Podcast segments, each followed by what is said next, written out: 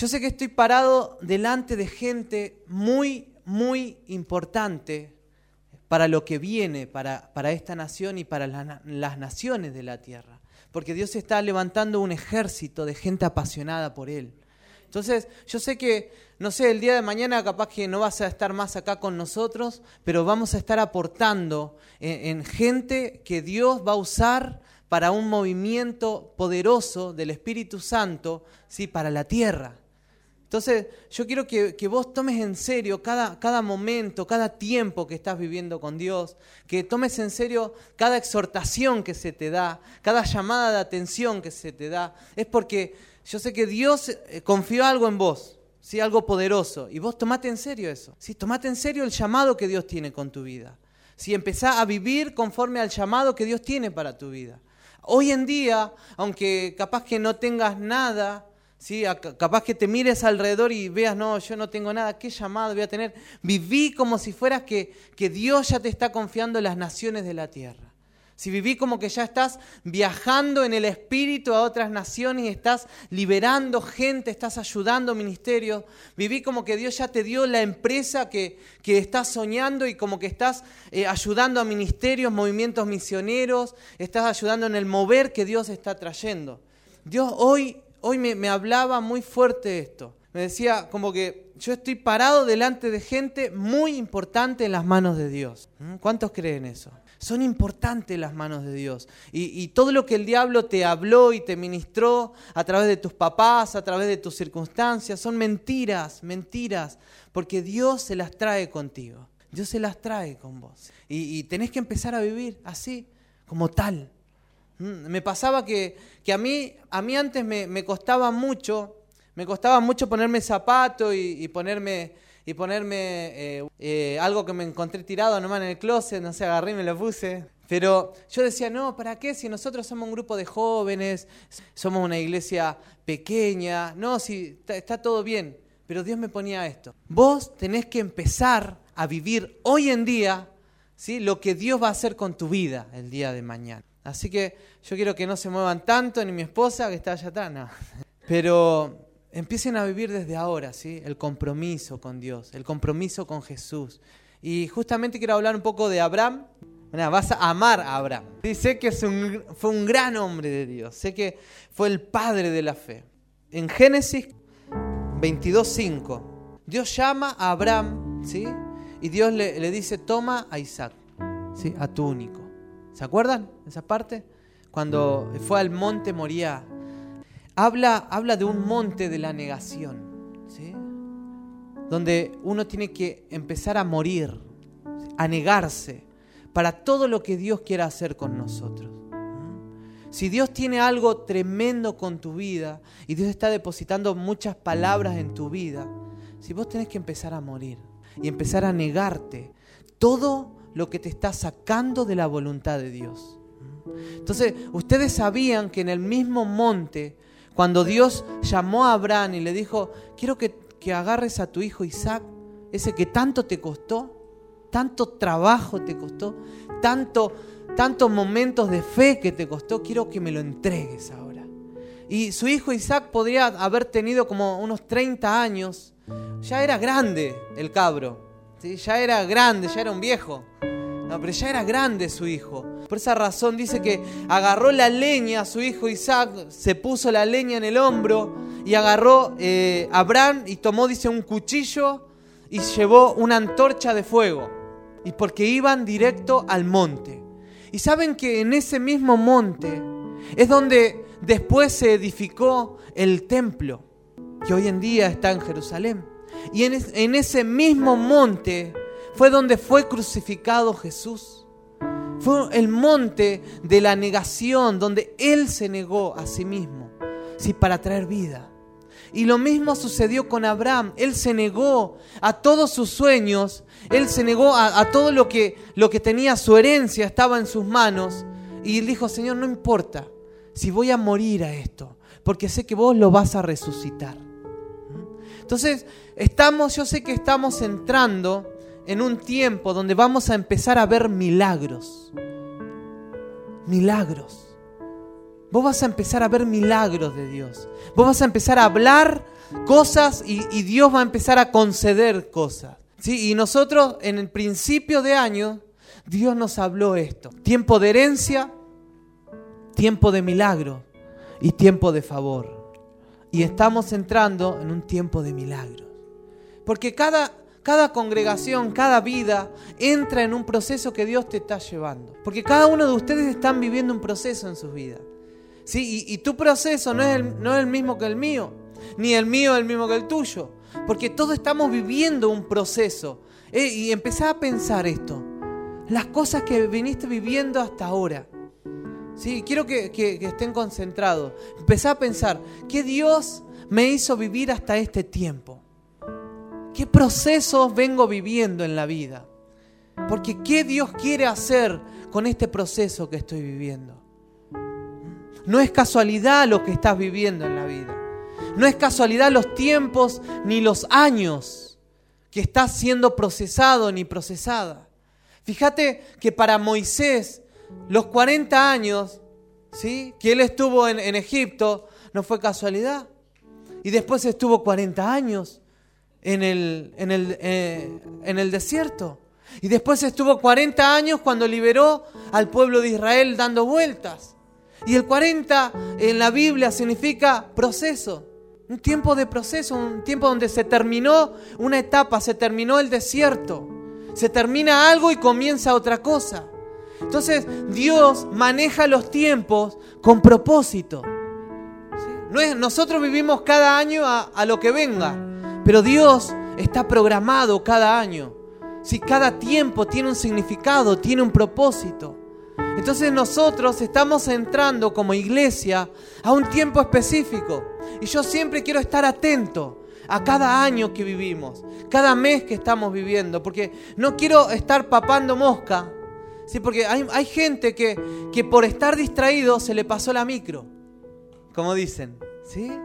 Por estar distraído se le pasó el tren, decimos en Argentina. ¿Sí? Se te va a pasar el tren, dicen. Entonces, por la distracción muchas veces vamos a perder oportunidades específicas en la vida. ¿Sí? Por estar deprimidos, por estar tristes, por estar lamentándose en la vida, se te va a pasar un tiempo. Entonces nosotros los hijos de Dios vivimos con propósito. Yo camino con propósito. Yo estoy diciendo y estoy viviendo ya siete años que estoy viviendo acá en Chile. ¿Qué, será, Señor? Cada año que vivo, ¿sí? que viví desde que Dios me llamó y me trajo acá, yo, yo estoy contabilizando los años. Si yo no voy a vivir cada año así como a lo que venga. Si yo voy caminando tras un propósito. Y yo sé que con nosotros como iglesia vivimos por un propósito. Nosotros hacemos iglesia y estamos congregados porque estamos capacitando gente que va a traer un mover poderoso en la tierra.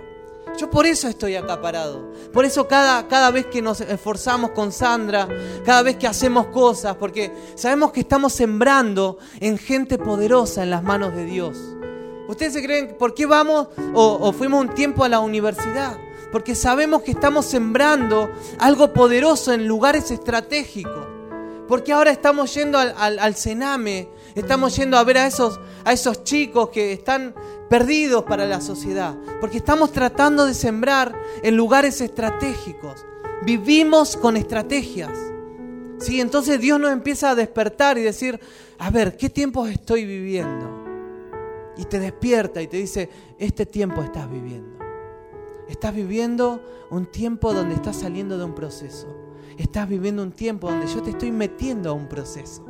Estás viviendo un tiempo donde estás terminando un ciclo en tu vida y vas a comenzar algo nuevo. Entonces, miren, Dios, la vida de ustedes lo está manejando con propósitos. Fíjate Abraham, desde que le prometió el hijo, pasaron como 25 años para que le dé el hijo. Entonces para que le, ponga una responsabilidad en la mano, tuvo que tratar su corazón. Tuvo que moldearlo y hacer lo que él confíe y que él tenga fe y que él empiece a caminar por fe y que él empiece a decir Dios me va a proveer y que él empiece a decir Dios me movió para acá, Dios me llevó para allá y empezó a ver la mano de Dios. Empezó a ver cómo Dios le contestaba las oraciones. Y él dijo, ah, Dios me escucha. Y cuando él intercedió por su sobrino Lot, cuando intercedió por Sodoma y Gomorra, empezó a ver cómo Dios le, daba el favor delante de reyes, le, le dio el favor delante de Faraón.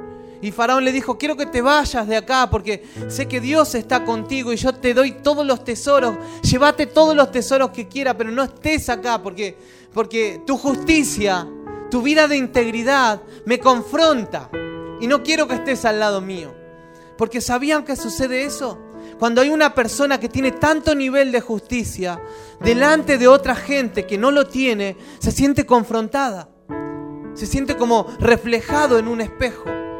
Entonces esa gente que se siente confrontada dice, no te quiero al lado mío porque sos demasiado santulón. Hay demasiado de Dios en tu vida. O capaz que dice, yo quiero lo que vos tenés. Pero cada tiempo que vivimos está destinado por Dios, está designado. Entonces, estemos atentos. Si esté, estate atenta.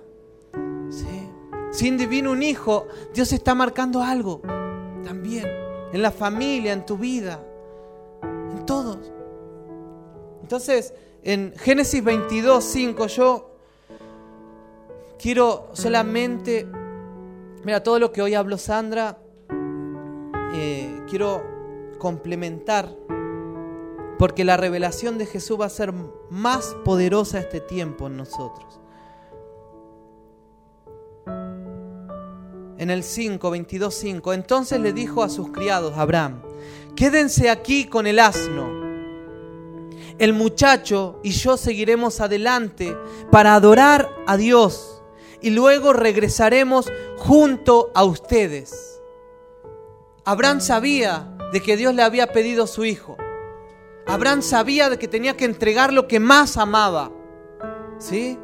Y él dijo, iremos adoraremos y, y volveremos juntos. Y cómo él tuvo tanta fe de que iba a volver otra vez con su hijo si su hijo iba a morir. ¿Cómo piensan que, él tuvo tanta fe de que su hijo iba, iba a, a volver vivo si él lo iba a matar? En Hebreos capítulo 11, 18. El que lo tenga.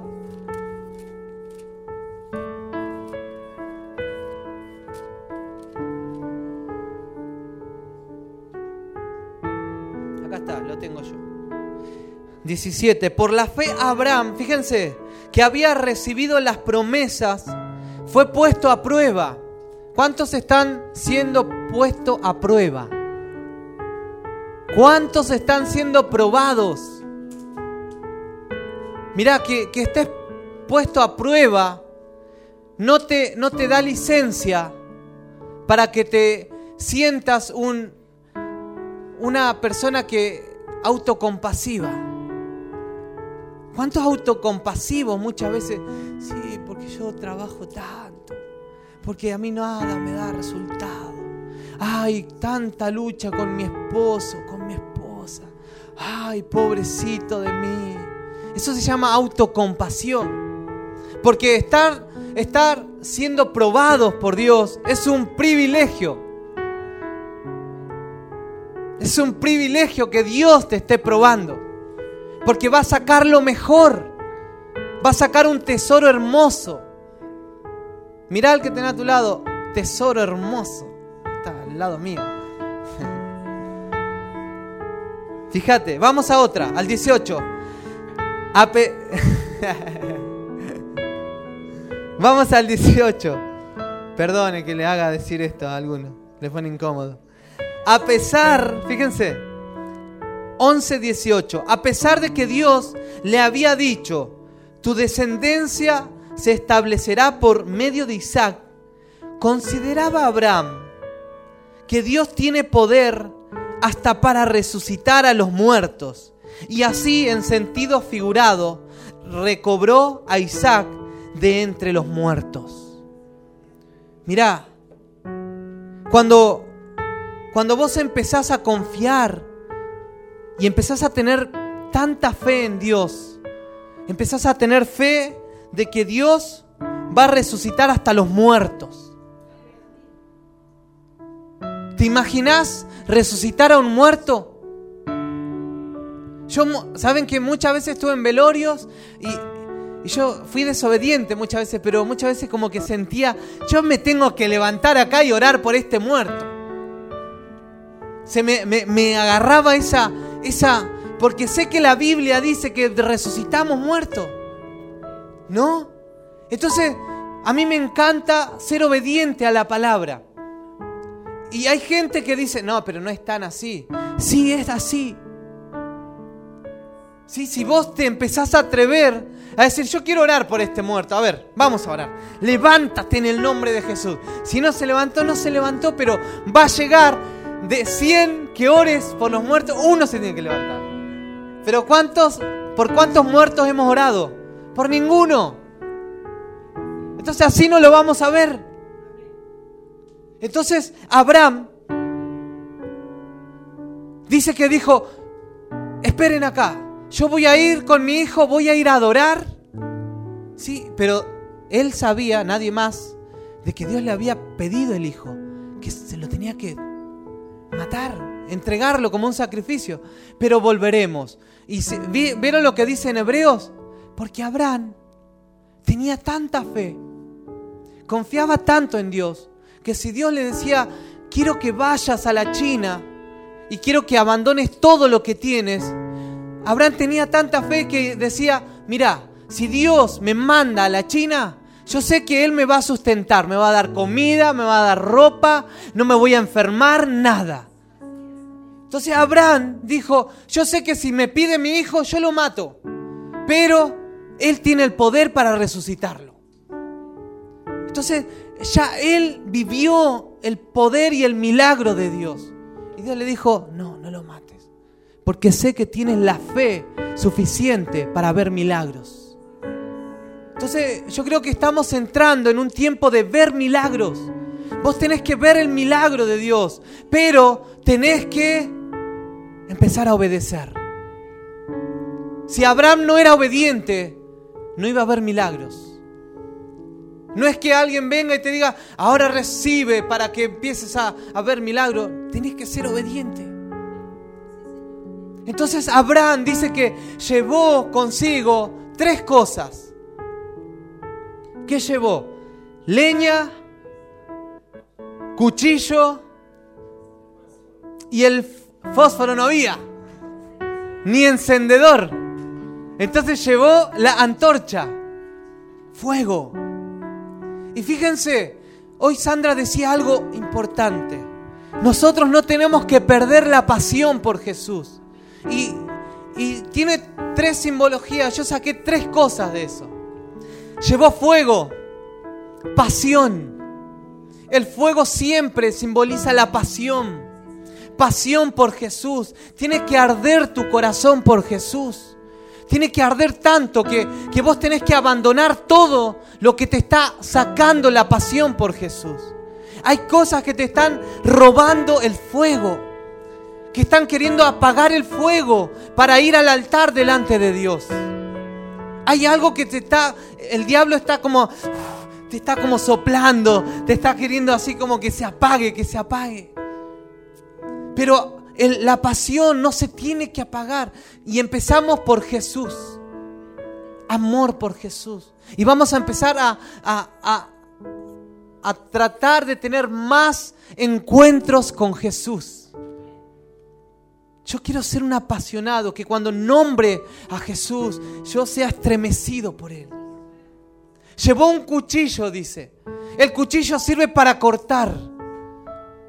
Para cortar y yo decía, es para cortar, es para matar, es para sacar todo lo que me está robando la pasión por Jesús. Hay cosas que tienes que empezar a matar, hay cosas que hay que empezar a cortar, porque eso te roba la pasión por Jesús. El monte Moría es, fue el monte de la negación.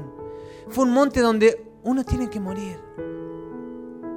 Y yo siempre, siempre pongo el ejemplo de gente que, gente que ha seguido la voluntad de Dios, tuvo que morir a sus deseos.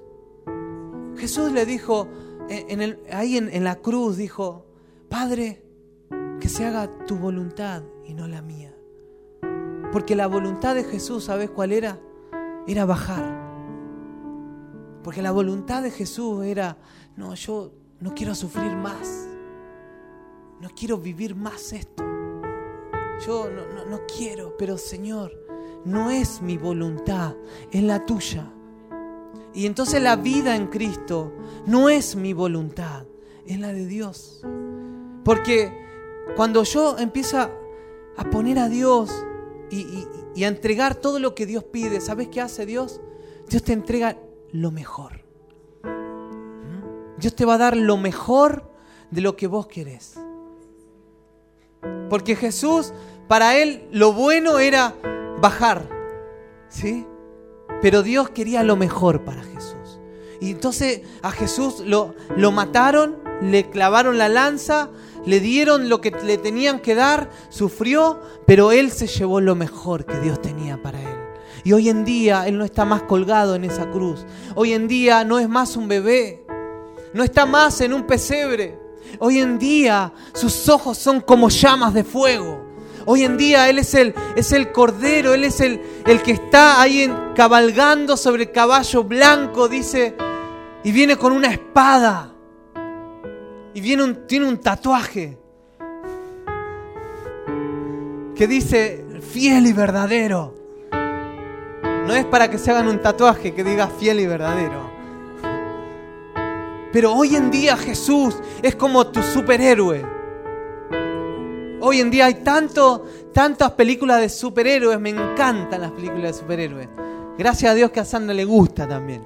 Por eso fuimos a ver Superman y Batman. Pero hoy en día Jesús es tu superhéroe. Hoy es Él el que le vas a decir, oh, ¿y ahora quién podrá ayudarme? Hoy en día es Él al que vamos y clamamos y adoramos y nos rendimos. Hoy en día estás acá y te estás rindiendo y constantemente te estás rindiendo en tu casa, en la universidad, donde sea, porque Él es tu superhéroe. Él es el que te va a sacar, Él es el que te va a llevar al destino glorioso que Dios tiene para vos. Entonces nosotros vamos a ser apasionados por Jesús. Si no hacemos, no estamos acá para perder el tiempo, estamos acá porque yo tengo un destino. Quiero que digas esto, yo estoy acá porque tengo un destino que es glorioso. Sí, es glorioso. Sí, Dios se las trae con vos. Y yo lo creo firmemente. Yo creo que acá a un par de años voy a ver gente pero encendida gente llena del Espíritu Santo, gente apasionada, gente que va a estar en lugares estratégicos y va a estar transformando los lugares. Gente que va a estar dando su vida por Dios. Porque somos gente que está muriendo a nuestros deseos para cumplir los de Él. Y vas a ver cómo Dios va a empezar a llenar tu vida de gozo. Porque gozo no nos da tener un tremendo auto o una tremenda casa.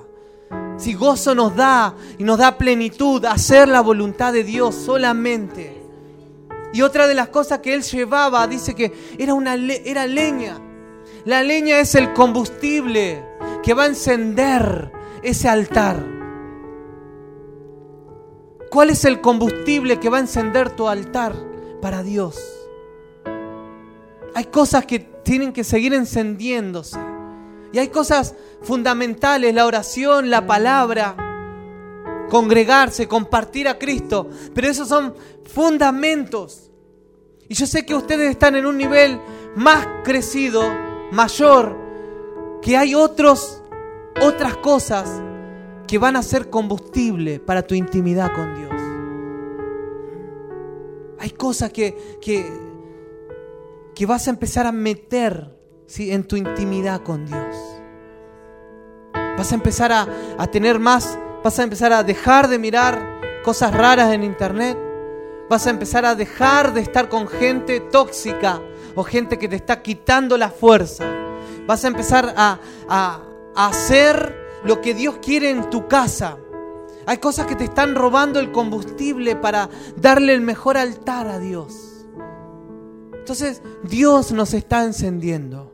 Y, y, todo eso, lo que sucedió con Abraham y con Isaac en el monte, era el mismo monte donde Jesús, Jesús estaba siendo glorificado.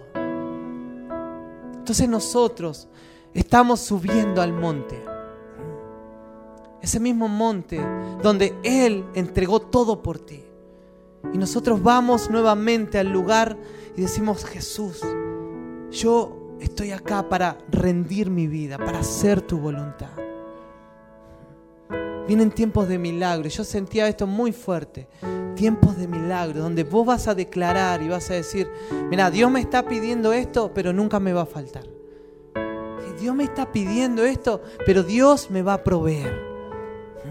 Dios me está pidiendo este tiempo. Bueno, Dios me va a hacer que me, me rinda más el tiempo, pero yo se lo voy a entregar a Él.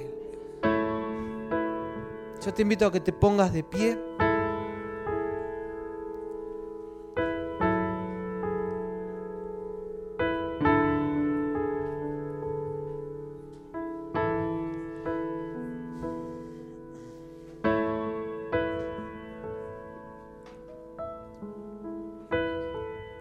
Señor, estamos, yo creo que ya entramos, entramos en un tiempo de ver milagros. Tiempo donde estamos rindiendo todo, Señor, a ti. Acá hay gente que está empezando a rendir cosas en su vida. Yo quiero invitar a personas que quieran rendir áreas de su vida a Dios. Que suban al monte, que, que, den un paso de fe, un paso de rendición. Dios algo está pidiendo que cortes. Dios quiere seguir encendiendo la llama de tu corazón. Pero hay cosas que vas a tener que cortar. Espíritu Santo empieza a hablar a los corazones. Habla lo que estás impartiendo en este tiempo.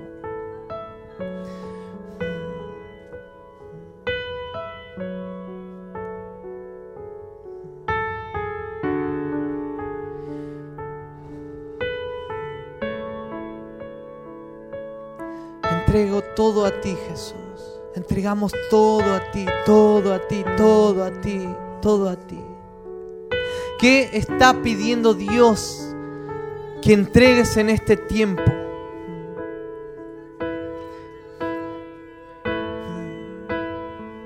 Viene una convicción fuerte a tu corazón de lo que Dios está pidiendo para llevarte a otro nivel. Hay cargas que tienes que abandonar para pasar a otro nivel. Quiero que des un paso de fe, un paso de confianza. Quiero que te muevas, muévete, muévete como lo hizo Abraham. Él se movió al destino que Dios le tenía preparado sin saber a dónde iba. Él daba pasos de fe.